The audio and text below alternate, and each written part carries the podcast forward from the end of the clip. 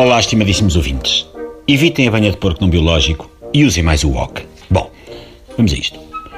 O termo Golden Shower foi nos últimos dias popularizado por Donald Trump e uma mão cheia de garbosas moças russas com grau catedrático nessa prática ancestral. No entanto, têm chegado aqui à TSF muitas dúvidas em relação ao que é na realidade um Golden Shower. É por isso que hoje, aqui no Não é Mal, reservamos alguns minutos para verter golosas pepitas reluzentes de sabedoria nas cabeças dos nossos ouvintes. Eis um resumo do percurso e da simbologia do Golden Shower ao longo da história. O Golden Shower é uma prática que, como os misteriosos símbolos surgidos nas plantações de milho, somente visíveis a partir do céu, e a resolução do cubo de Rubik usando apenas os dedos grandes do pé, surge em simultâneo em diversos pontos do globo. Se é verdade que os índios Tupinambá amazónicos do século XVI já o praticavam, todas as primeiras sextas-feiras de cada mês dos anos bissextos, também é verdade que as tribos apaches da América do Norte o faziam para afastar períodos de seca ou seca. A chamada dança da chuva, popularizada no cinema oleodesco, não é mais do que uma versão disneyficada do espampanante Golden Shower Apache. Até aos dias de hoje chegam-nos relatos de Golden Shower, quer na peregrinação de Pedro Vaz de Caminha, no livro de São Cipriano, o verdadeiro gigante da capa de aço, e no terceiro tomo da tetralogia das 50 sombras de Grey.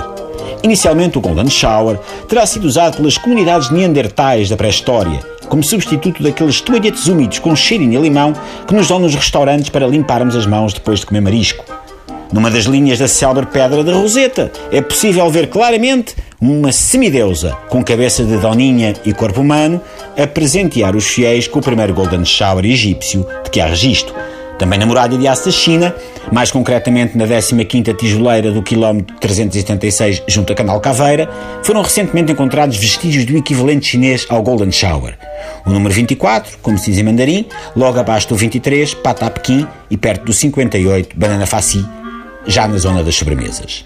A Jean-Paul Sartre foi em 64 receitada uma dieta diária de Golden Shower, com sais de bagas goji para fazer espuminha, como forma de tratar uma artrose que se desenvolvera na omoplata esquerda. Os cossacos da zona de Zaporozhia tinham Golden Showers pendurados no espelho retrovisor das suas montadas antes da invenção dos pinheirinhos de cheiro que hoje em dia se colocam nos monovolumes dos bons chefes de família. De referir que foi o explorador inglês James Hall, na segunda expedição à Groenlândia que realizou em 1606, o primeiro ocidental a ter contacto com o Golden Shower Inuit, uma variante granizada que é atualmente vendida como iguaria nas escadarias do Kremlin e diz que joga bem com vodka. E pronto, por hoje é tudo. Em breve iremos também traçar o perfil histórico do Crampy, do Dirty Sanchez e do Glory Hole, porque não se sabe o que mais se descobrirá acerca das aventuras russas de Donald Trump. E aqui na TSF gostamos é de ver toda a gente bem informada. Um bem-aja para todos.